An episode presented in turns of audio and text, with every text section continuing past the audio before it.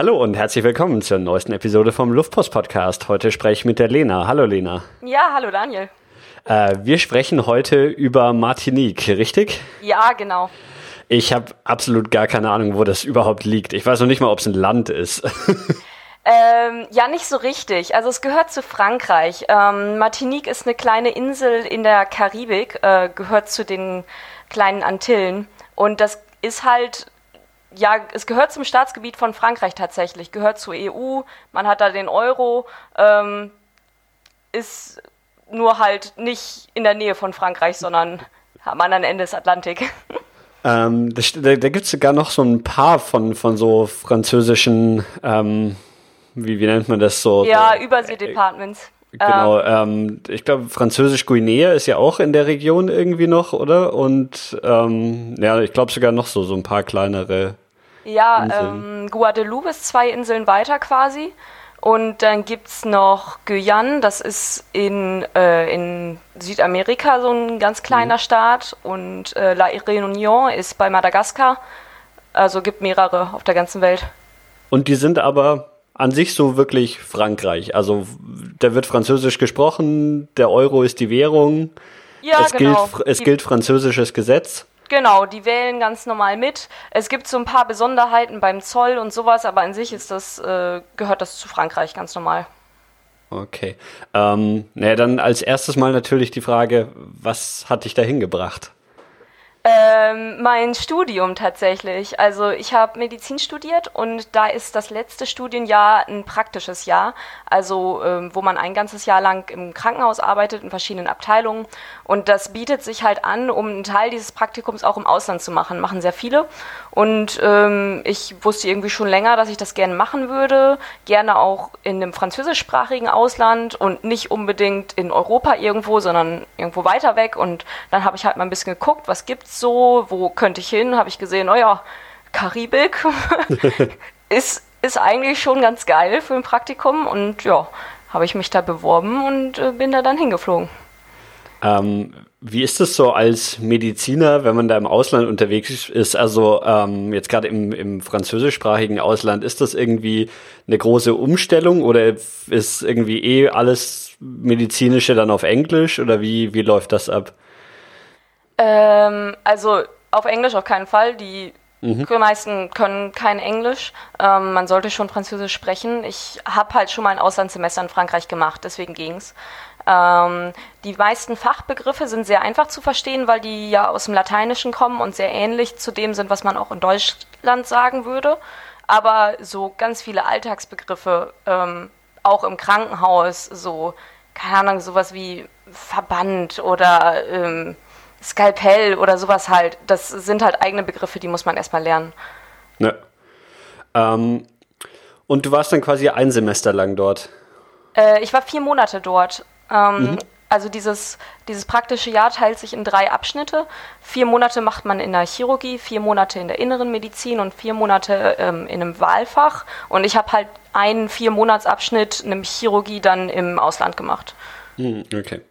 Ähm, ist das äh, schwer da, also du meintest ja schon, dass, dass es einige machen, ist es schwer, da irgendwie einen Platz zu bekommen, gerade bei, bei sowas Außergewöhnlicherem oder ähm, suchen die eh händeringend Leute?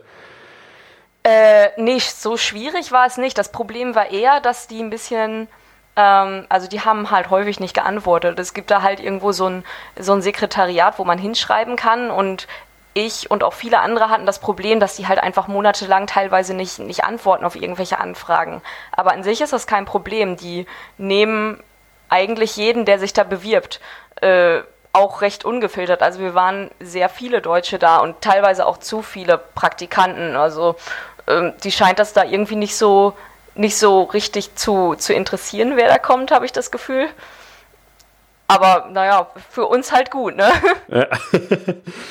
ähm, und dann ist das Teil von einer französischen Uni oder wie, oder ist es einfach ein normales Krankenhaus, ein staatliches oder privates Krankenhaus oder was ist das? Ähm, nee, das ist schon ein Uniklinikum. Also es gibt tatsächlich in der Karibik auch ähm, eine medizinische Universität, die teilt sich eben auf ähm, Martinique, auf Guadeloupe, das ist ja zwei Inseln weiter, und eben auf Guyane in, äh, in Südamerika auf. Und die, die da studieren, die wechseln also quasi so ein bisschen zwischen diesen drei Departments immer hin und her für ihre medizinische Ausbildung. Und da ist halt dieses Krankenhaus angeschlossen. Okay. Ähm, was musstest du sonst noch so vorbereiten oder machen? Also du, du hast jetzt eben dir diese, ähm, dieses Krankenhaus rausgesucht, der, dir irgendwie diesen Platz gesichert, wenn du dann irgendwann mal die Antwort bekommen hast. Musstest du sonst noch irgendwelche anderen Vorbereitungen treffen oder war das so, so wenig wie ich mache Urlaub in Frankreich?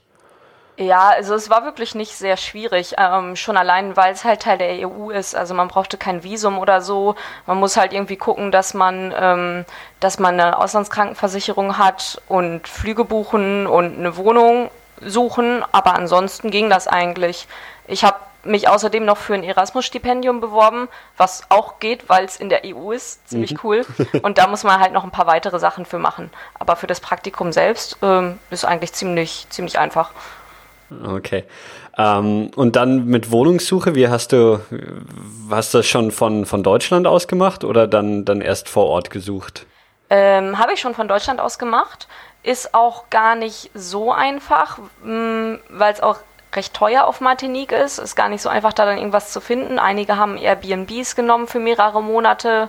Ähm, ich hatte halt das Glück, ich hab, bin bei einer ähm, bei einem Ehepaar untergekommen. Sie ist Deutsche und er ist Martiniquaise, also Einheimischer. Und sie ist halt ausgewandert. Und ähm, die beiden haben eigentlich immer in ihrem Gästezimmer ähm, so deutsche Studenten wie mich als Untermieter. Und ähm, es gibt so eine Facebook-Gruppe, wo sich halt auch die deutschen ähm, PJler, also die Medizinstudenten, organisieren. Und da ist sie halt auch drin und bietet dann immer ihre Wohnung an. Und dadurch bin ich da eigentlich drauf gekommen. Ja, okay. Du meintest ja schon, dass es sogar einige aus Deutschland da waren. Ist es speziell bei Deutschen beliebt oder bei europäischen Studenten generell?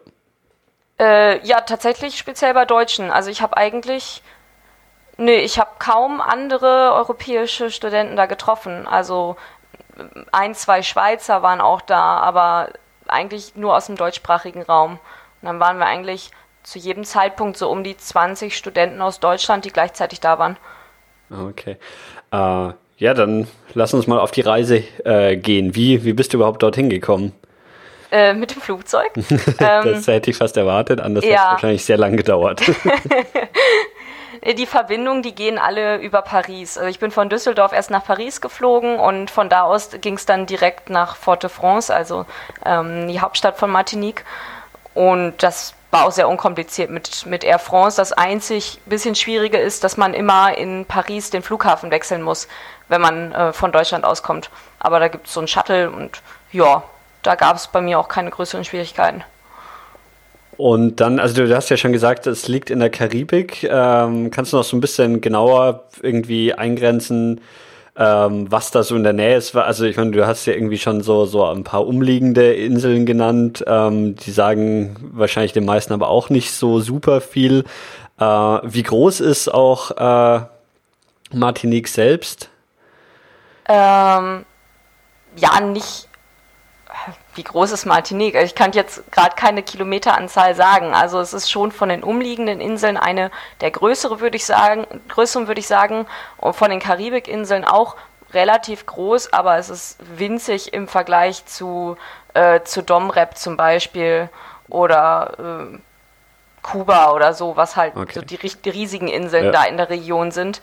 Und ähm, die kleinen Antillen sind halt es ist so eine, so eine Inselkette quasi, wenn man sich so die, die, das karibische Meer vorstellt, dann hat man ja auf der linken Seite quasi die Festlandverbindung zwischen Nord- und Südamerika mhm. und äh, also auf der linken Seite das Festland und auf der rechten Seite hat man halt diese Inselkette. Da kommt erst äh, Kuba, dann kommt die Dominikanische Republik und dann kommen die ganzen kleinen Inseln. Und mhm. ähm, da ist Martinique so mittendrin ähm, paar Inseln weiter ist Barbados. Das ist vielleicht noch die, die man am ehesten kennt. Und ansonsten sind da halt viele kleine Inseln, die ich vorher auch noch nicht unbedingt kannte. Also ähm, direkt darüber liegt Dominica und direkt südlich von Martinique St. Lucia. Mhm. Kannte ich beides vorher nicht. Ich glaube, dieses St. Lucia ähm, hat man irgendwie mal im, im Zuge dieser Steuerhinterzugsgeschichten gelesen oder sowas. Oder einige von diesen Karibikinseln sind ja auch äh, dafür bekannt, dass, dass irgendwie man da irgendwie Unternehmen aufmachen kann, um Steuern zu sparen. Daher sagen mir so ein paar Namen was von, von denen, die ich jetzt hier gerade irgendwie außenrum sehe. Auch dieses St. Kitts and Nevis. Ähm, genau, aber die, die Insel selber, Martinique, ähm, hat dann schon mehrere Städte auf der Insel und so. Also jetzt nicht irgendwie nur ein, nur ein kleiner Felsen im Wasser, sondern man ist auf der, der Insel schon auch, wenn man von der einen Stadt in die andere will, mit dem Auto unterwegs und so. Ja, auf jeden Fall. Also ähm, wie gesagt, Kilometeranzahl könnte ich jetzt gerade nicht sagen, aber wenn man so von Norden bis nach Süden fährt, dann ist man bestimmt schon mindestens drei Stunden mit Auto unterwegs. Und man hat im Grunde genommen relativ zentral Fort-de-France, die Hauptstadt, und ganz viele kleinere Orte. Ähm, aber es ist alles sehr zentralisiert. Also Fort-de-France ist die einzig größere Stadt und der Rest, das sind halt eher so kleine Dörfchen. Und ähm, Arbeiten ist eigentlich auch alles in Fort-de-France und die Straßen führen im Grunde genommen alle so sternförmig dahin. Mhm. Ähm, außenrum ist dann nicht so viel. Okay. Was war so dein erster Eindruck, als du dann dort aus dem Flugzeug ausgestiegen bist? Ähm, ja, erstmal war es wunderschön warm. Ich bin ja im November hingeflogen und auf Martinique ist halt ganzjährig so um die 30 Grad, sag ich mal. Und ähm, ich wurde dann von meiner Mitbewohnerin abgeholt. Wir sind zur Wohnung gefahren und mein erster Eindruck war einfach, dass es wahnsinnig grün ist. Also du fährst da lang und da sind überall sind so Bananenplantagen und Zuckerrohrfelder und ähm, Urwald und es ist einfach alles alles ist grün. Es ist äh, unglaublich. Ähm, wenn du sagst 30 Grad, hat es dann auch so eine hohe Luftfeuchtigkeit, dass es unangenehm wird oder ist es sind es angenehme 30 Grad?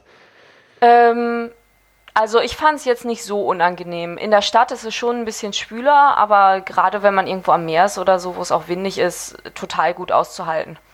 Okay. Und ähm, wie sehr ist es dann Frankreich? Mm, ja, eigentlich also es ist teils, teils, ne? Einige Traditionen und ja, einiges ist schon sehr französisch, hatte ich das Gefühl. Und andere Sachen sind auch total eigen, das merkt man auch. Also die Bevölkerung ähm, ist auch so ein bisschen aufgeteilt, sage ich mal. Sehr viele, die eben ähm, da auch, ja, wie soll ich sagen, traditionsmäßig oder wie kann ich es am besten ausdrücken, ja halt Einheimische seit Generationen sind, aber halt auch ein paar Franzosen, die dahin ausgewandert sind oder da halt dauerhaft wohnen. Ähm, und dadurch mischt sich das so ein bisschen. Aber es ist schon, ich hatte schon den Eindruck, dass es sehr anders ist als Frankreich. Wie gesagt, ich hatte in Frankreich auch mein Auslandssemester gemacht. Mhm. Es ist schon ähm, sehr unterschiedlich von der Lebensart her. Okay. Ähm, Weißt du, von, von was die, die Insel hauptsächlich lebt oder was, was ist so da, ja, was, was machen die, die Einheimischen auf dieser Insel, wenn du sagst, es gibt auch Franzosen, die dahin auswandern? Ich meine, gutes Wetter ist natürlich wahrscheinlich ein Grund, ähm, aber gibt's da, ist Tourismus da ein großes Ding oder haben die irgendwelche anderen Sachen, die da hergestellt werden oder sonst was gemacht? Ähm, na, Tourismus gar nicht mal so. Also es ist eine recht untouristische Insel ähm, abgesehen von einigen französischen Touristen. Ähm, und die exportieren halt vor allem Rum und Bananen und noch ein bisschen anderes Gemüse. Aber Rum und Bananen sind eigentlich so die beiden Hauptexportprodukte, von sich die Insel auch ernährt. Okay. Ist es, würdest du sagen, oder wie, ich meine, sicherlich gibt es ja Unterschiede, aber ähm, würdest du sagen, ist es, also man, was sagt man denn jetzt? Man sagt nicht Land, äh, Insel kann man sagen. Ist es eine reiche Insel oder ist es ähm, eher wie, wie jetzt so ein, ja, weiß ich nicht, wie Kuba oder sowas, also so ein, also ja, halt ein, ein Land, wo was entwicklungstechnisch doch deutlich hinter Europa ist? Ähm, ja, mittelmäßig. Also ich kenne sonst keine, keine, nicht so viel in ähm, Mittelamerika oder in der Karibik. Wir haben halt einmal einen Ausflug nach St. Lucia gemacht. Ähm, die Insel ist ja unabhängig und ich finde, da merkt man den Unterschied schon recht stark. Martinique ist dadurch, dass es zu Frankreich gehört, schon noch relativ reich im Vergleich zu St. Lucia zum Beispiel. Aber auch nicht so reich wie Kontinentalfrankreich. Aber ich würde schon sagen, dass der Lebensstandard da relativ hoch ist. Okay. Äh, ja, dann erzähl doch einfach so ein bisschen von, von deinen ersten Tagen. Also du, du wurdest am, am Flughafen abgeholt und ähm, bist dann zu deiner Unterkunft quasi gefahren, oder? Ja, genau. Also ich habe da zusammen mit einer anderen deutschen Studentin eben in diesem kleinen Apartment gewohnt, was bei dem, ähm, bei dem Ehepaar war. Und äh, wir kannten uns vorher auch nicht, meine Mitbewohnerin und ich, aber hatten uns dann eben über diese Facebook-Gruppe kennengelernt und sie war schon da, hat mich abgeholt. Ähm, ich war auch eine Woche vor meinem Praktikumsstart da, das heißt, ich hatte ein paar Tage, um mich einzugewöhnen und ja, da haben wir dann halt äh, ein paar Ausflüge gemacht, äh, so ein bisschen die Insel kennengelernt, ähm, uns vor allem viel mit den anderen ähm, PJlern auch getroffen und ja, waren halt am ersten wie, Tag. Wie, weißt du grob, wie viele jetzt dann aus Deutschland zu der Zeit, als du da waren, auch da waren in diesem Krankenhaus? Ja, so um die 20 würde ich sagen. Okay. Hm. Und die haben, man hat sich auch fast jeden Tag gesehen eigentlich. Man, dadurch, dass die, dass alle letztendlich aus dem gleichen Grund da waren und die gleichen Arbeitszeiten hatten und so weiter und alle Lust hatten, was zu unternehmen, hat man irgendwie auch viel miteinander gemacht dann. Und das Krankenhaus war auch selber in, in der Hauptstadt in Fort-de-France? Genau. Also ähm, das das teilt sich letztendlich in mehrere Standorte auf, das Krankenhaus, aber ähm, die Studenten, die da in der Chirurgie arbeiten, so wie ich, die sind eigentlich alle in dem gleichen Krankenhaus, was da am Rand von Fort-de-France ist. Und ähm, ich habe in Le Robert gewohnt. Das ist äh, quasi an der, an der Ostseite, recht mittig. Ähm, an sich ist das nicht so weit weg, aber der Stau morgens ist echt, das ist die Hölle. Und da ist man, war jedes Mal irgendwie mindestens eine Stunde unterwegs, eher anderthalb, um, okay. um dahin zu fahren. Das ist echt, ja, ich habe es gerade auf Google Maps geschaut, es sind nur fünf Kilometer oder sowas eigentlich, oder ja, vielleicht ein bisschen mehr. Ja, also wir waren aber relativ an so, einem, an so einem Zipfel, ne? deswegen war es schon ein bisschen weiter, aber ja, wenn kein Stau wäre, dann bräuchte man keine halbe Stunde, ne? Okay. äh, wie ist das denn generell so mit dem Verkehr auf der Insel? Also äh, ist man eigentlich immer mit dem Auto unterwegs oder jetzt auch in, in Fort-de-France selber? Gibt es da irgendwie öffentlichen Nahverkehr? Wie ist man so unterwegs auf der Insel? Ähm, ja, vor allem mit dem Auto tatsächlich. Ähm, öffentlichen Nach Nahverkehr gibt es äh, wenig. In Fort-de-France selbst gibt es so ein paar Buslinien, die fahren auch. Die fahren zwar nicht so, wie es auf dem Plan steht, aber man muss dann halt einfach warten, bis irgendwann der Bus kommt. Und dann fährt er eigentlich auch seine vorgeschriebene Linie, sag ich mal. Ähm, und dann gibt es zwischen den einzelnen Orten, die ja alle ein bisschen weiter von Fort-de-France weg sind, so ein Minibussystem, ähm, ja, wo halt einfach also kleine Bullis langfahren, da steht dann drauf, wo die hinfahren und dann winkt man die ran und steigt ein, wenn die dahin fahren, wo man hin möchte. Mhm. Ähm, das funktioniert auch ganz gut. Man muss halt nur ein bisschen Zeit mitbringen. Also das ist nichts, womit man zur Arbeit fahren kann. Dafür ist es dann doch zu unzuverlässig. Okay. Äh, du hast gesagt, ihr habt dann in eurer Gruppe einiges unternommen auf der Insel. Was, was kann man denn so unternehmen oder was hat, hast du auch so die, die ersten Tage und Wochen gemacht, um die, die Insel so ein bisschen, bisschen besser kennenzulernen?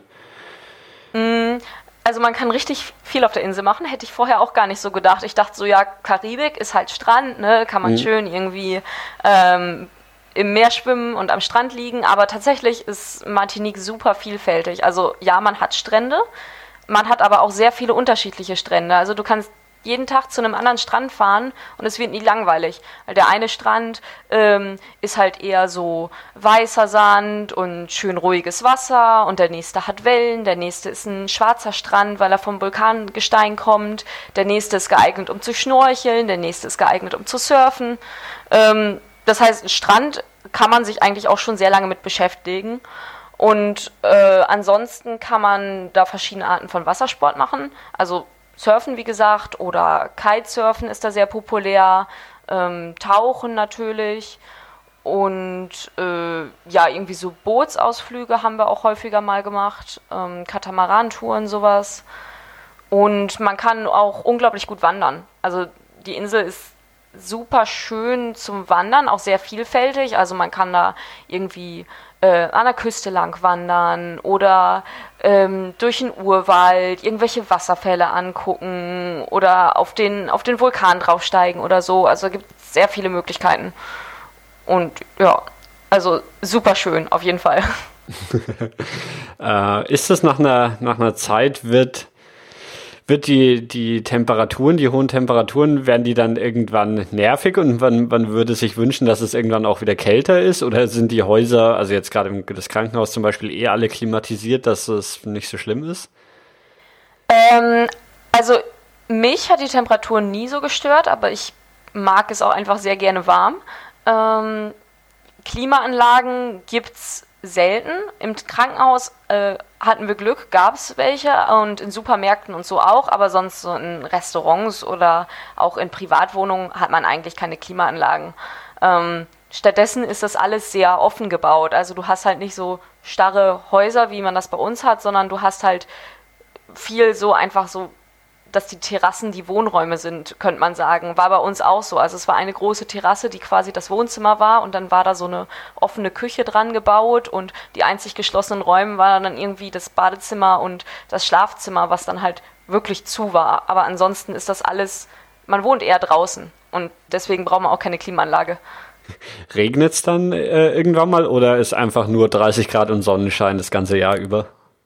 Äh, ja, es regnet auch. Ähm, tatsächlich war ich sogar, nein, Regenzeit kann man nicht sagen. Also die Regenzeit ist eher im Sommer, aber es hat auch im Dezember recht viel geregnet. Ähm, dann aber meistens so ein, zweimal am Tag für eine Viertelstunde richtig heftig und danach war auch Ruhe. Okay. Das heißt, du warst auch über Weihnachten dort? Ja, genau, über Weihnachten und Silvester. Wie ist Weihnachten bei 30 Grad? Merkwürdig, ungewohnt.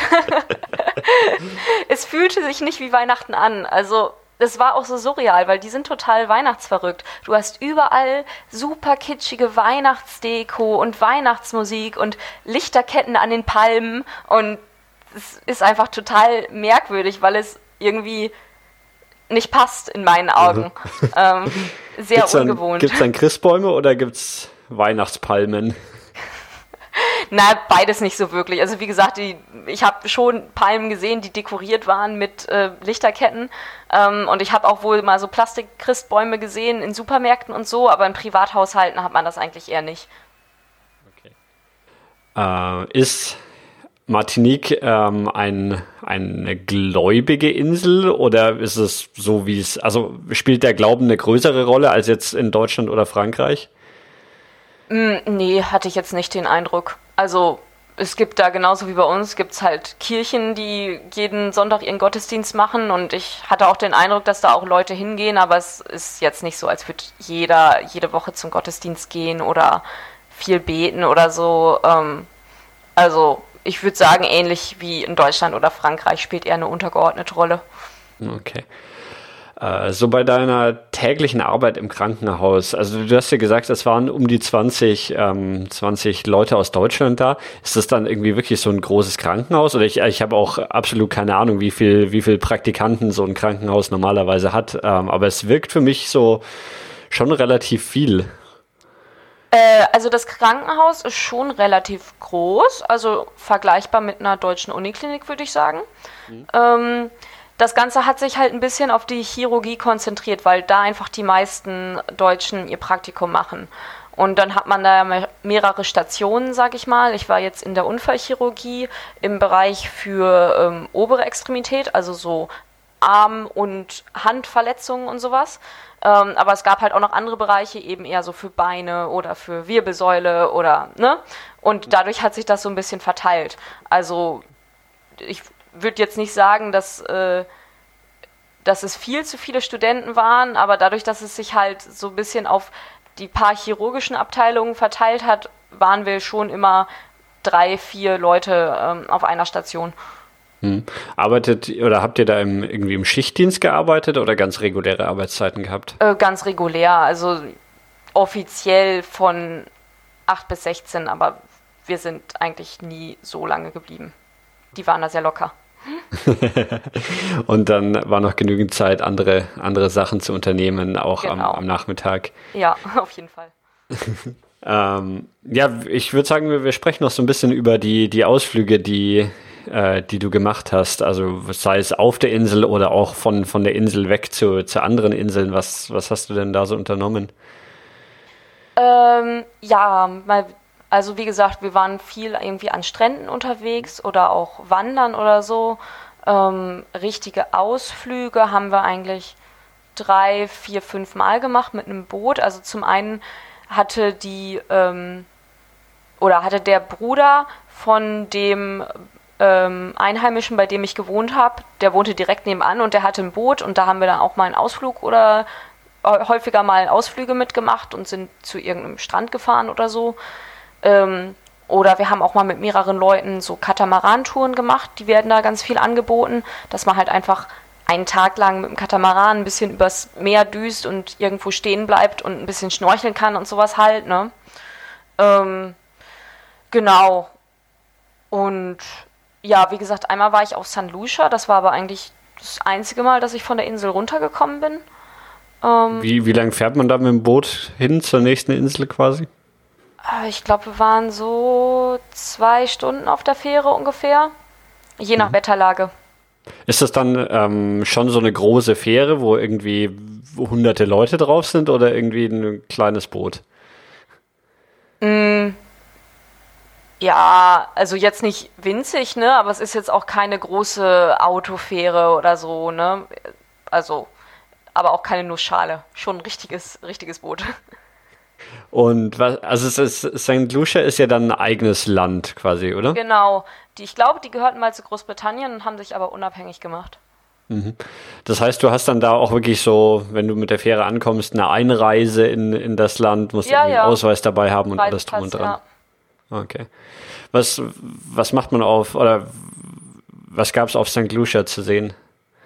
Ähm, die Schwefelquellen sind eigentlich so eine der Hauptattraktionen.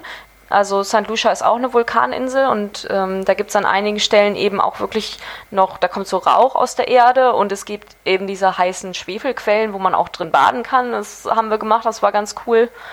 Und ähm, sind diese, also wenn, wenn's, wenn die Quellen so heiß sind, sind die Vulkane wahrscheinlich auch noch aktiv, oder wie ist das? Äh, ja, also auf St. Lucia schon noch ein bisschen aktiver als auf Martinique. Das sind beides Vulkane, die ja eher so schlafend sind, würde ich sagen. Es ist nicht, mhm. nicht auszuschließen, dass die mal wieder ausbrechen. Aber der auf Martinique ist das letzte Mal 1902, glaube ich, ausgebrochen. Okay. Ähm, ja, San Lucia weiß ich jetzt gar nicht, aber ja. jetzt nicht hochaktiv. Okay. Äh, genau, also dann diese was heißen Quellen. Genau. Und ist das, ist das noch angenehm oder ist man eh schon von der normalen Wassertemperatur im Meer, ist die eigentlich eh schon zu warm? Ähm, also es war schon recht warm. Also das Meer, finde ich, hatte immer eine angenehme Temperatur. Ich würde sagen so 25 bis 30 Grad. Und die Schwefelquellen, die waren schon, ich würde sagen, über Körpertemperatur. Ich kann jetzt nicht sagen, wie warm es war, aber schon wärmer als eine heiße Dusche. Und äh, es war dann auch merkwürdig bei dem warmen Wetter, aber war ganz lustig. Man konnte sich halt dann so mit diesem, mit diesem Schwefelschlamm quasi einschmieren und das soll voll toll für die Haut sein und so. Und man sieht danach sehr lustig aus. Riecht es dann auch ganz schrecklich dort? Ja. Ja. Aber ich konnte das ganz gut ausblenden nach einer Zeit. Äh, wie viel ist man oder sind die, die Inseln, die dort sind, äh, sind die viel untereinander unterwegs? Also du warst jetzt nur mal auf, auf St. Lucia, aber irgendwie gibt es da viel Austausch zwischen diesen, diesen einzelnen Inseln in der Karibik, dass die Leute da viel zwischen denen unterwegs sind oder eher nicht? Nee, eigentlich eher nicht. Ähm, ich hatte auch nicht das Gefühl, dass die Einheimischen auf Martinique das Bedürfnis hatten, irgendwo anders hinzufahren. Ich meine, warum auch, ne? Ich meine, die haben ja ihre Strände ja selbst vor der Haustür sozusagen. Ähm, mhm. Und also ich habe die auch nicht so als reiselustig erlebt, muss ich sagen. Ähm, ja, ich sag mal, zwischen Martinique und Guadeloupe gibt es schon so ein bisschen Austausch, ne, weil es ja auch zum gleichen Land gehört, aber zu den anderen Inseln hatte ich das Gefühl eher weniger. Also vielleicht mal als Tourist, sage ich mal, dass man dann mehrere Inseln sich anschaut, aber die Einheimischen äh, habe ich nicht das Gefühl gehabt, dass sie das Interesse oder vielleicht auch nicht unbedingt die finanziellen Mittel haben, um dann noch andere Inseln zu besuchen. Hm. Äh, wie, ich ich kann es mir immer noch irgendwie sehr schwer vorstellen, dass man irgendwie also auch für, für die Leute, die dort leben, dass die in, dass die in Frankreich sind, aber trotzdem einfach so weit weg von, von irgendwie Frankreich sind. Würden die sich selber als Franzosen bezeichnen oder ist Frankreich da eher, spielt kaum eine Rolle, jetzt mal abgesehen von den offiziellen Sachen? Ähm, nee, also die sehen sich eher als Martinikesen. Also natürlich ist denen klar, dass sie zu Frankreich gehören, aber die identifizieren sich damit nicht. Ähm, es gibt eher so ein bisschen Rivalität eigentlich mit, mit dem Festland, weil Martinique, wie gesagt, gehört ja schon zu Frankreich, politisch und wirtschaftlich, aber ist trotzdem in einigen Punkten so ein bisschen benachteiligt, was die Zölle angeht, was die Aus- und Einfuhrbestimmungen angeht. Ähm, und es gibt auch schon einige, die, die fordern, dass Martinique unabhängig wird. Ähm, also die sind da nicht alle so ganz, ganz glücklich mit, dass sie zu Frankreich gehören und pflegen eher so ihre eigene Identität. Hm, okay. Äh, eine Sache, äh, die mich natürlich auch bei jeder Reise immer interessiert, ist das Essen. Äh, was was es denn so, so dort zu essen? Und jetzt sag nicht Baguette. Gibt es tatsächlich, wirklich. ja, das äh, ähm, hätte ich fast vermutet, ja. Also es gibt viel Fisch. Mhm. Auch, also es ist üblich eigentlich, dass Leute, die direkt am Meer wohnen, dass die auch eigentlich jeder irgendwie so ein kleines Fischerboot äh, haben und auch sich selbst ihre Sachen fangen. Das haben äh, unsere Vermieter auch gemacht. Und ähm, ja, viel Fisch und Meeresfrüchte und sowas. Ähm, oder auch mal ähm, Hähnchen oder so, aber anderes Fleisch wird eigentlich eher weniger gegessen. Ähm, aber Fleisch gehört immer dazu, das ist ganz wichtig. Vegetarisch ist da nicht so, nicht so gefragt. Ähm, und ja, es gibt halt an lokalen Gemüsen recht wenig. Also die bauen selbst nicht so viel an, weil eigentlich die ganze Agrarfläche für Zuckerrohr und Bananen genutzt wird. Ähm, aber die haben dann halt so verschiedenes Wurzelgemüse, sowas wie Süßkartoffeln oder Maniok oder Inyam oder ähm, weiß nicht, wie sie alle heißen. Ähm, alles irgendwie so Wurzelgemüse, die recht ähnlich aussehen und recht ähnlich schmecken teilweise.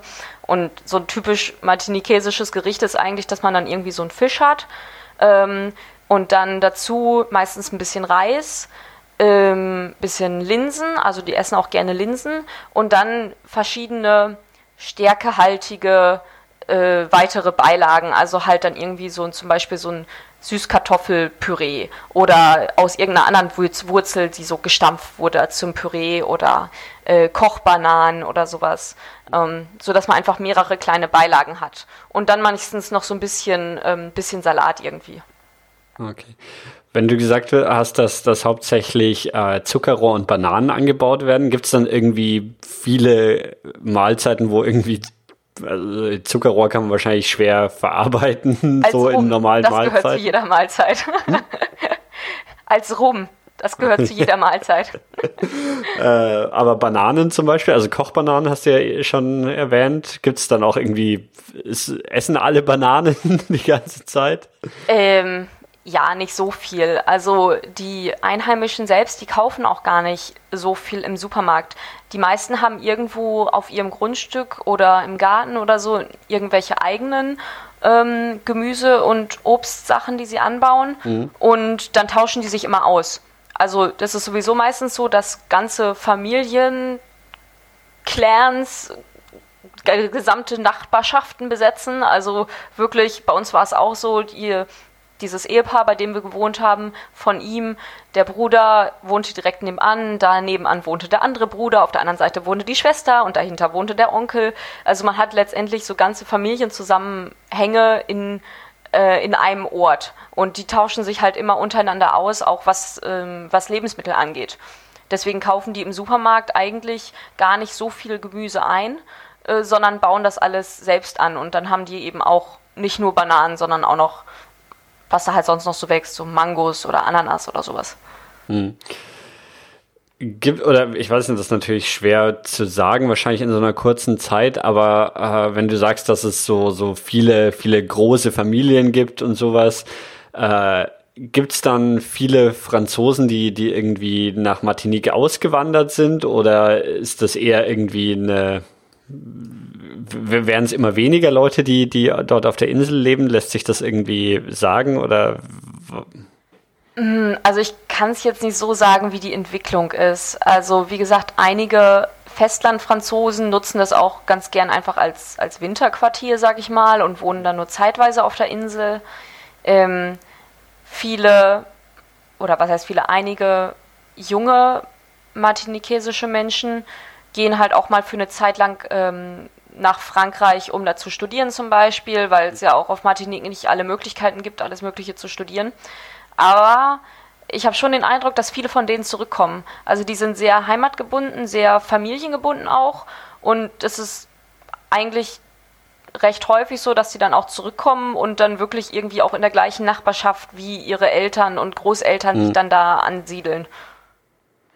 Ich kann mir immer noch nicht so richtig vorstellen, was so der ähm, der, der durchschnittliche Einwohner, womit er sein Geld verdient, was der so die ganze Zeit macht. Ich meine, das klingt alles super entspannt, irgendwie mit dem Fischerboot ein bisschen äh, rausfahren und fischen und das dann mit den Nachbarn gegen ein paar Mangos zu tauschen.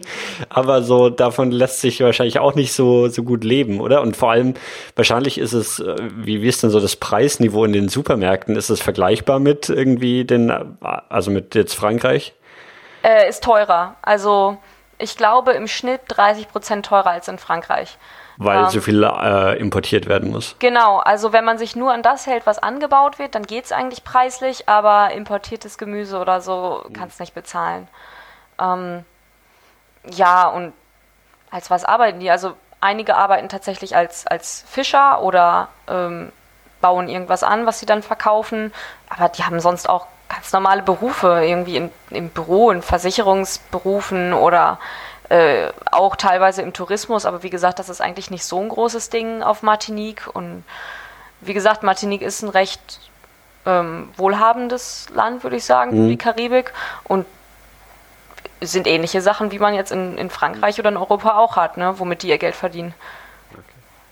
Äh, gibt's, weil, weil du gesagt hast jetzt, dass viele Lebensmittel importiert werden müssen und dadurch teilweise sehr teuer sind, gibt's da so irgendwas, was es quasi gar nicht gibt, was man jetzt so in, in Europa eigentlich immer kriegt und, und auf Martinique super schwer zu bekommen wäre oder sehr, sehr aufwendig, also so, ja. Ich überlege gerade. Also Oder hast du irgendwas vermisst, was es quasi in, in, in Deutschland gegeben hat, was du da gerne gehabt hättest, aber nicht bekommen konntest? Vollkornbrot. was wahrscheinlich jeder Deutsche sagt, der irgendwo anders für längere Zeit wohnt. Ähm, ja. Und also ich bin Vegetarierin und da habe ich halt auch einiges so vermisst, so weil es da einfach nicht viel Auswahl gibt, wenn man, wenn man keinen Fisch isst. Ähm, du hattest das ja schon so ein bisschen erwähnt, dass das eigentlich Fleisch bzw. Fisch so zu jeder Mahlzeit gehört. Ist es dann aber so, so, wenn, wenn du sagst, du, du bist Vegetarierin, dann wird das schon auch von den Leuten irgendwie äh, verstanden und anerkannt oder ist es so, ich, ich weiß gar nicht mehr in welcher Episode, irgendwo eine, so eine Südostasien-Episode, die ich mal gemacht habe, wo, wo es dann erzählt wurde, so, ja eben, aber das ist ja nur kein Fleisch, das ist ja nur Hühnchen. Ja, nein, also die verstehen das nicht so richtig. Wenn ich denen sage, ich bin Vegetarierin, dann meinen die, äh, aber du isst schon Fisch, oder? Und wenn ich dann sage, nein, ach so, du bist Veganerin. Nein. also für die ja. gehört Fisch einfach so essentiell zu, zu ihrem, ihrer Ernährung dazu, dass sie sich nicht vorstellen können, dass man es nicht isst.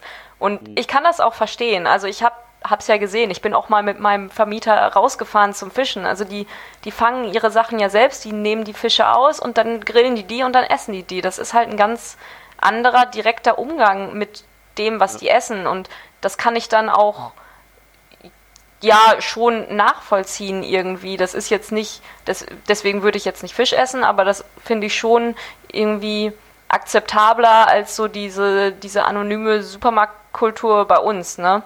Und deswegen verstehen die das, glaube ich, nicht. Ich hatte da auch sehr erbitterte, erbitterte Diskussionen mit meinem Vermieter, weil der das einfach nicht, nicht eingesehen hat. Der meinte so, wo ist denn das Problem? Wir wohnen am Meer, wir nehmen, was wir brauchen vom mhm. Meer, ne? Und das, das stimmt ja auch. Ähm, ja. ja. Ähm, nach oder mit, bei, bei insgesamt vier Monaten auf, auf dieser Insel äh, hat man sich irgendwann auch an der ganzen karibischen Idylle satt gesehen und, oder ist es auch nach, nach vier Monaten, würdest du sagen, ist es immer noch irgendwie cool, jeden Tag Strand zu sehen und 30 Grad zu haben? Äh, also ich fand es immer noch gut und ich hätte auch noch länger bleiben können, einfach weil diese Insel, wie gesagt, so vielfältig ist. Also ich habe auch nach vier Monaten immer noch Wanderungen gemacht, die ich noch nicht kannte und ähm, Sachen gesehen, die irgendwie anders waren als die Landschaften, die ich vorher gesehen habe. Ähm, also ich könnte nicht vier Monate jeden Tag am Strand liegen. Aber dadurch, dass man auch so viele andere Möglichkeiten hat, was äh, zu unternehmen, ähm, wird das nie langweilig. Also hm. ging mir zumindest so. Okay, das heißt, äh, du, du könntest auch, auch länger da bleiben und du verstehst auch die Leute, die, die dort, dort ihr Leben verbringen. Ja, also ich glaube, mein ganzes Leben könnte ich da nicht verbringen. ähm, dafür würde ich, glaube ich, auch den Winter irgendwann mal vermissen. Aber mm. für eine ganze Zeit lang kann man das schon sehr gut aushalten. okay. Äh, was ich mich noch gefragt hatte, äh, und du, du meintest ja, du warst auch schon in äh, Festland Frankreich. Ist das Französisch, das da gesprochen wird, ein anderes oder kann man das nicht unterscheiden? Ähm, es ist sehr ähnlich, muss ich sagen. Also die haben da ein, eine regionale Sprache, das Kreolische. Das ist sehr anders vom Französischen. Das ist eigentlich ja so ein bisschen Französisch ist mit drin, ein bisschen Englisch ist mit drin, aber es ist halt irgendwie so eine ja die Ursprache, die sprechen die auch auf anderen Inseln. Also das Kreolische von Martinique und das Kreolische von San Lucia zum Beispiel sind recht ähnlich, ähm, weil das eben alles aus dieser Region kommt. Aber die offizielle Amtssprache ist Frankreich und es sprechen auch alle Französisch und es ist auch sehr gut zu verstehen, wenn man normales Französisch äh, aus Europa gewohnt ist. Aber es ist schon, schon dann etwas anders. Ja, es sind halt, also teilweise ist die Aussprache ein bisschen anders, ähm, teilweise fließen so kreolische Begriffe oder Redewendungen mit ein. Mhm. Ähm, das wird halt auch von den Einheimischen sehr gerne gesprochen. Ähm, ja, aber an sich kommt man da schon sehr gut mit normalem Franz äh, Französisch zurecht, ja. Okay. Und wie ist es dann also mit dem wie, wie, wie verhält sich das Französisch gegenüber dem Kreolisch? Jetzt so die, die Familie zu Hause, wenn, wenn jetzt äh, du nicht da bist oder so, würden die Französisch miteinander sprechen? Aber gut, die Familie, wo du warst, war jetzt eh quasi ein Ausnahmefall ein bisschen, oder? Weil. Ja, genau. Also ich meine, da wurde halt schon normales Französisch gesprochen, weil eben die Deutsche halt auch Französisch spricht und nicht Kreolisch. Ähm, aber ich sag mal, mein Vermieter mit seinen Brüdern oder so oder dem Rest der Familie, die sprechen schon Kreolisch oder ähm, ja unter Freunden. Ähm, offiziell, ich sag mal, im Krankenhaus oder ähm, ja auch im, im, Supermarkt oder halt alles, wo es ein bisschen offizieller ist, wird schon eher Französisch gesprochen. Ich habe den Eindruck, dass das Kreolische immer so ein bisschen familiär ist und dass das dann teilweise auch zum Beispiel auf Werbeplakaten oder so ein bisschen genutzt wird, dass man das so ein bisschen ähm, persönlicher gestaltet sozusagen. Äh, aber wenn es offizieller oder irgendwie ja ein bisschen seriöser sein soll, dann hm. ist, ist schon Französisch. Okay. Und das, das Kreol ist aber auch nicht verwandt mit Französisch oder mit irgendeiner anderen Sprache, die man, die man vielleicht kennen würde, oder doch? Nee, nee, wie gesagt, das hat sich da so entwickelt. Das ist halt stark verwandt mit den anderen kreolischen Sprachen von den anderen karibischen Inseln. Und es hat sicherlich auch französische Einschläge. Also zum Beispiel das Kreol auf Martinique hat ein paar mehr französische Einschläge, während das Kreol auf St. Lucia eher englische Einschläge hat durch, äh, durch die Besatzungszeit. Ähm, aber an sich ist schon ein großer Anteil einfach eigenständig und das versteht man auch nicht. Also auch wenn man Französisch spricht, versteht man kein Kreol. Okay, aber du hattest jetzt auch nicht die Notwendigkeit, das zu lernen. Nö, also wenn wir mal mit Einheimischen irgendwie Kontakt hatten, die fanden das immer sehr witzig, uns so ein paar Brocken beizubringen und die haben sich immer wahnsinnig gefreut, wenn man da was gesagt hat, äh, aber es war absolut nicht nötig, um sich zu verständigen. Mhm, okay. Ähm, über was haben wir noch nicht gesprochen oder haben wir noch irgendwas vergessen zu, zu erwähnen? Ja, weiß ich nicht. Also, ich könnte noch stundenlang davon erzählen, was man alles machen kann und was die schönsten Wanderungen sind und ne? Ja, gerne. Also gerne. Aber Lass uns auch ein bisschen, bisschen mehr. Also ich meine, du, du hast natürlich so, so äh, allgemein irgendwie schon, schon von den, von den ähm, was man so machen kann, aber wir, wir können gerne gern ein bisschen im Detail über, über einige Ausflüge sprechen, die du, die du unternommen hast. Ähm, was waren denn da so die, die spannendsten? Mm, also wie gesagt, ich kann erstmal mit ein paar Stränden anfangen, so ein paar Tipps, falls jemand mal nach Martinique kommt, da mal Urlaub machen möchte. Mein Lieblingsstrand ist äh, der am Diamant, das ist im Süden, das ist halt ein sehr langer Strand, ein eher ruhiger Strand und einer der wenigen, wo man auch richtig schön Wellen hat, was ich ganz gerne mag. Ähm, dann der, einer der bekannteren ist bei den Salines, der ist auch im Süden, das ist halt so ein typischer Karibik-Postkartenstrand mit weiß, äh, weißem Strand und blauem Wasser. Ähm, die Anse Noire ist auch sehr schön, da kann man gut schnorcheln und da sind dann auch Schildkröten und so, die man direkt, wenn man so vom Strand aus los schnorchelt, äh, findet man da häufiger mal Schildkröten. Ähm, wenn man surfen möchte, sollte man nach Tartan, das ist so diese, diese kleine, ja, diese Halbinsel so ein bisschen im Nordosten. Ähm, da ist so ein Zipfel, ne, diese, diese Caravelle, diese Halbinsel, und da gibt es eben einen Strandabschnitt, wo alle surfen. Mhm. Ähm, zum Kitesurfen würde ich nach Vauclin. Äh, KB kann ich auch sehr empfehlen, das ist im Nordwesten. Da ist ein sehr langer Strand und da gibt es auch super viele so kleine Strandcafés und Restaurants und so. Ähm, da sind dann auch wohl mal abends irgendwelche Strandpartys und Live-Musik. Ähm, genau. Und äh, also all, all diese Orte waren jetzt wirklich, da, da war was ganz im Süden der Insel, was ganz im Westen der Insel, was ganz im Osten der Insel quasi verteilt über die ganze Insel. Und ähm, so groß ist sie dann auch nicht. Also man ist schon irgendwie an jeder Ecke der Insel kommt man mal irgendwie vorbei oder ist, macht mal einen Ausflug dahin, mal einen Ausflug dahin. Also du, du hast schon die gesamte Insel gesehen. Ja, also das schon. Ich sag mal ganz im Norden, da muss man schon gezielt hinfahren, da kommt man nicht einfach so vorbei, aber ansonsten kommt man im Grunde genommen überall lang. Ähm, aber man ist schon länger unterwegs, als man denkt, auch wenn es eine die Insel nicht so groß ist. Einfach dadurch, dass man erstens halt häufiger mal Stau hat und zweitens auch die Straßen ähm, teilweise sehr verschlungen sind, teilweise sehr hügelig und da ist man schon immer ein bisschen länger unterwegs. Also eigentlich eine Stunde kann man immer rechnen, egal wohin man mhm. fährt. Okay, und du, du, warst quasi immer mit dem Auto unterwegs? Genau, also ich hatte mit zusammen mit meiner Mitbewohnerin haben wir uns ein Auto gemietet und dann sind wir halt immer zusammen irgendwo hingefahren.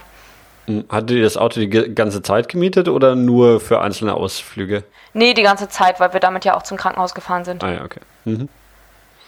Genau. Ähm, also das waren, waren so die Strände. Du hast vom, vom Surfen erzählt. Machen die Windsurfen oder Wellensurfen oder beides? Oder ähm, beides. Also ähm, zum Windsurfen würde ich eher nach Vauclin. Da wird halt, also da gibt es so einen Strand, wo man eben Windsurfen und vor allem auch Kitesurfen kann.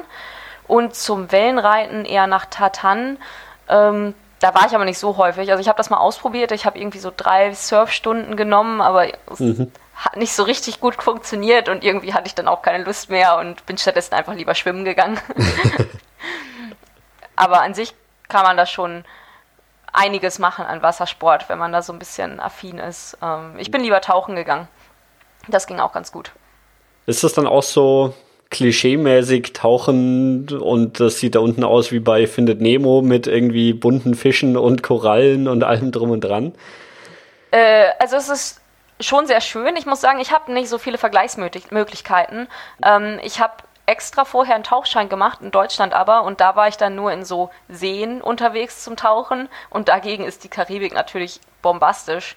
Ähm, aber ich habe von Leuten gehört, die schon woanders tauchen waren, dass es auch noch sehr viel geilere Tauchspots gibt, irgendwie in Ägypten oder was weiß ich. Ne? Aber es war trotz, trotzdem schon sehr schön. Also auch vielfältig. Man hat im Grunde genommen die ganze Westküste runter, verschiedene Tauchorte, wo man hinfahren kann und ja, bunte Fische und Schildkröten und also es war schon, war schon sehr schön. Gibt's Haie? Äh, ich glaube nicht. Ich habe keinen gesehen. okay. ja. Äh, das waren so, so die Strandausflüge, die du unternommen hast, richtig? Äh, ja. wo, wo bist du denn oder wo geht man denn zum Wandern hin? Ist das dann eher im Landesinneren? Und du meintest ja, es gibt auch einen, einen Dschungel auf der Insel. Wo, wo ist der denn dann? Weil irgendwie, wenn ich mir die Insel so anschaue, sind hier eigentlich doch überall irgendwie Orte und Straßen. Ja, also ich sag mal, an, an Urwald findet man eher im Norden der Insel was. Er ist ein bisschen wilder und ursprünglicher, sage ich mal. Im Süden ist schon eher städtisch beziehungsweise halt ähm, Landwirtschaft. Mhm. Und ja, also ich überlege gerade, was so meine liebsten Wanderungen waren. Es gibt ganz im Norden eine sehr schöne Wanderung, da muss man unglaublich lange, also ich glaube anderthalb Stunden fährt man da mit dem Auto hin. Das letzte Stück ist einfach nur so ganz holprige Schlaglochpiste und dann kommt man halt am Ende der Straße an, wo es auch nicht mehr weitergeht. Und von da führt äh, so ein kleiner Weg dann mitten in den Urwald und da ist dann so ein Wasserfall im Regenwald und das, das ist auf jeden Fall super schön. Ähm, äh, an der Onze Couleuvre heißt das. Oder ähm, ja, sehr beliebt ist die Wanderung auf den Mont Pelé, also auf den Vulkan. Da war ich auch, aber ich, also es war schön und es war auf jeden Fall cool, das gemacht zu haben und da alleine hochgekraxelt zu sein, aber es war super neblig und man hat halt gar nichts gesehen und das ist, glaube ich, an 95 Prozent der Tage so, dass man da halt einfach keine schöne Aussicht hat, weil der, die gesamte Bergspitze in den Wolken liegt. Ähm, aber hey, man, man, ist auf den Vulkan geklettert. was, was sieht man dann, wenn man oben ist auf dem Vulkan? Also jetzt abgesehen von, von Nebel, ähm, ist es, kann, kann man in den Vulkankrater reinschauen? Man könnte, wenn da kein Nebel wäre. Achso, okay. Also, also auch im Krater quasi ist Nebel. Ja, also das ist so, man hat, man klettert quasi hoch und oben auf dem Kraterrand gibt es so einen Rundweg, könnte man so sagen, wo man halt ähm, ja bestimmt eine Stunde lang oder so einmal um den Krater drum zu laufen bzw. klettern kann. Das ist eher so eine, so eine Kraxeltour, wo man wirklich auf allen Vieren auf und ab äh, klettert. Mhm. Ähm, und der Krater ist halt auch dementsprechend groß. Das heißt, man kann auch nicht auf die andere Seite gucken oder so, ne? Und das ist einfach nur Nebel. Man, ich glaube, man sieht da drin auch nicht so viel, weil das ist jetzt, der ist halt schon länger nicht aktiv und ich glaube, es ist einfach alles nur grün bewachsen da drin. Ähm, aber ich konnte es halt auch nicht sehen. Es ist wirklich, wirklich dichter Nebel einfach. Du siehst nur ein paar Meter weit. Aber dann ist auch der, der Weg da hoch, ähm, ist, ist dann alles sehr grün und jetzt nicht so Vulkangestein und, und irgendwie keine Pflanzen. Nö, also sind schon, schon viele Pflanzen da. Es ist halt, es ist ein, ein felsiger Weg, den man so hochklettern muss, aber da wächst schon recht viel Grün. Hm, hm okay. Äh, ist das dann anstrengender aufgrund der Hitze? Oder wenn es äh, da so neblig ist, ist es dann trotzdem so heiß? Nee, also oben auf der Spitze war es richtig kalt. Also ähm, da habe ich ordentlich gefroren. Es war auch super windig. Da an einigen Stellen musste man sich echt festhalten, damit man nicht weggeblasen wird. Und ja, dementsprechend auch sehr kalt, auch sehr feucht dann durch diese Nebel oder die, die Wolken sind das dann ja. Und ähm, der Weg rauf geht auch, weil es ist da schon einfach recht kühl. An sich ist Wandern aber sehr anstrengend, wenn man weiter unten ist und es so heiß ist und womöglich in der Sonne. Und, ja. Und das ist dieser Vulkan, der ganz im Norden von der Insel ist. Genau. Mhm. Okay. Ähm, sonst noch Ausflüge, die erwähnenswert sind oder? Mm ja gut, es gibt noch viel mehr schöne Wanderungen. ähm, man kann sich halt alle möglichen Rumdestillerien angucken, wenn man sich dafür interessiert. Da gibt es dann auch immer irgendwie die Möglichkeit, den Rum zu probieren und so weiter. Ich habe mir mehrere von diesen Destillerien angeguckt. Ähm, am, mit am schönsten ist eigentlich die von GM. Die ist auch ganz im Norden. Äh, ist halt so ein bisschen im Urwald drin und sind überall so rote Häuschen und ähm, die kann man sich angucken. Ähm, ja, genau, also da kann man halt einfach auch sehr viel Zeit verbringen, sich verschiedene Destillerien anzugucken, ähm, wenn man, Und wenn man den Rum mag. Rum gibt es dann auch, auch zu, zu jedem Abendessen dazu. Also spielt Rum dann wirklich auch so eine große Rolle auf der Insel? Ja, total. Also ähm, die fangen eigentlich schon mittags an zu trinken. Und es gibt eigentlich, eigentlich gibt es zwei Nationalgetränke, sage ich mal. Das eine ist ein Tea Punch, das ist einfach nur Rum mit ein bisschen Limette und ein bisschen ähm, Rohrzucker oder, oder Rohrzuckersirup. Und das andere ist ein Planteur, also Planters Punch letztendlich. Das ist einfach Rum mit verschiedenen Säften, was halt so da ist.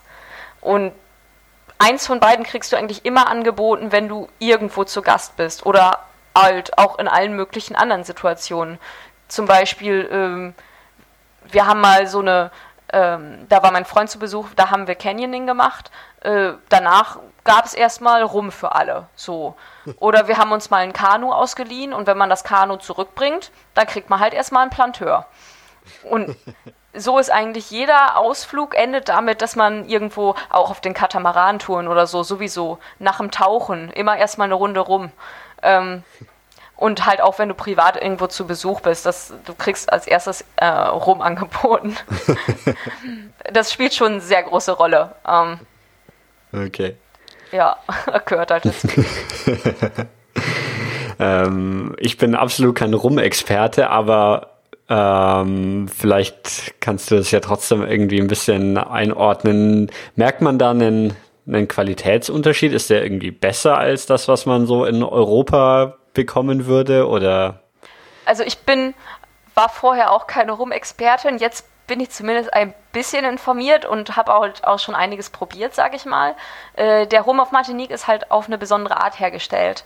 Also der meiste Rum, der industriell hergestellt wird, wird aus der gesamten Zuckerrohrpflanze hergestellt, auch aus dem Saft und aus der Melasse, also letztendlich aus den Pflanzenfasern, die übrig bleiben, wenn man den Saft rausgequetscht hat.